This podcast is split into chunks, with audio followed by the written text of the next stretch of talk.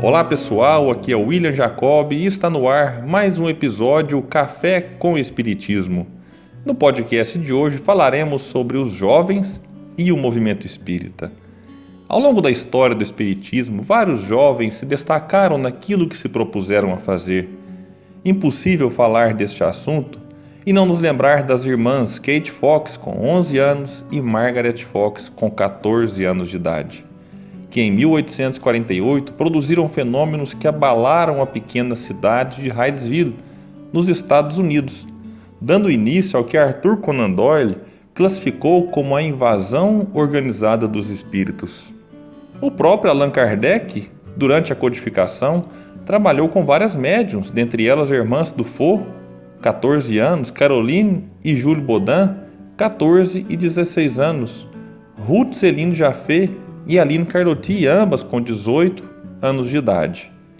Poderíamos falar de Gabriel Delane, Leon Denis, Chico Xavier e tantos outros que, apesar da pouca idade, davam mostras de comprometimento com a causa espírita mas é preciso analisar o presente, e a realidade de muitas casas espíritas é um notório envelhecimento do público que as frequenta.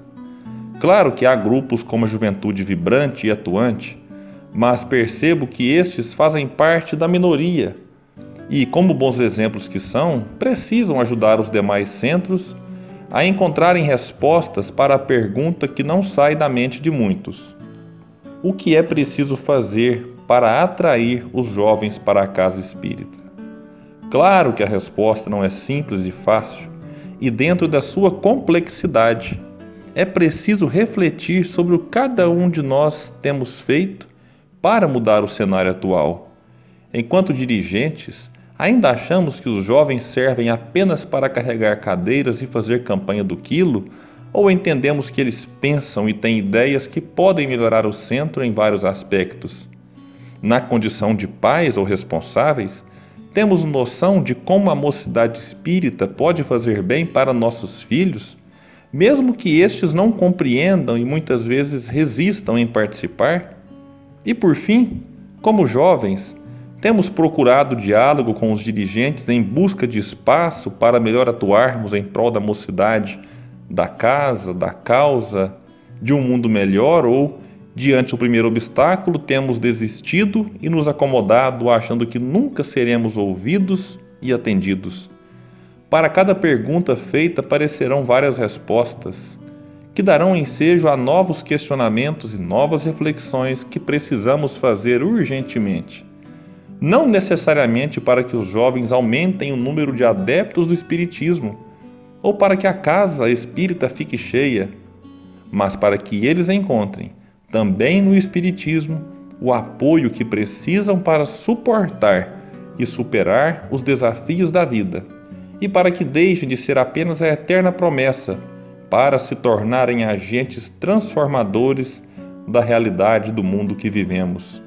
Além do mais, observamos não apenas no Brasil, mas em várias partes do mundo, um número cada vez maior de jovens que cometem suicídios.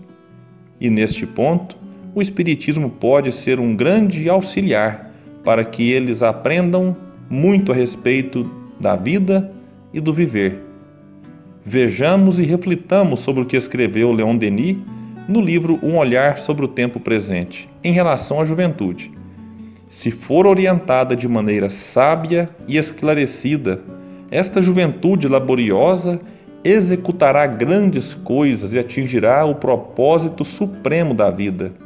Criará um mundo novo. Eis a primeira condição para as grandes conquistas do futuro: a liberdade da inteligência na busca do verdadeiro, a liberdade da consciência na prática do bem. Abramos as casas espíritas para a juventude, ofereçamos a ela as condições necessárias para que atuem, mas acima de tudo, abramos os nossos corações para que, cheio de energia e disposição, eles encontrem em nós a ajuda que precisam para fazer mais e melhor. Os jovens não são parte do problema, mas parte da solução.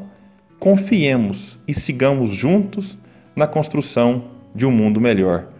Muita paz e até o próximo episódio Café com Espiritismo.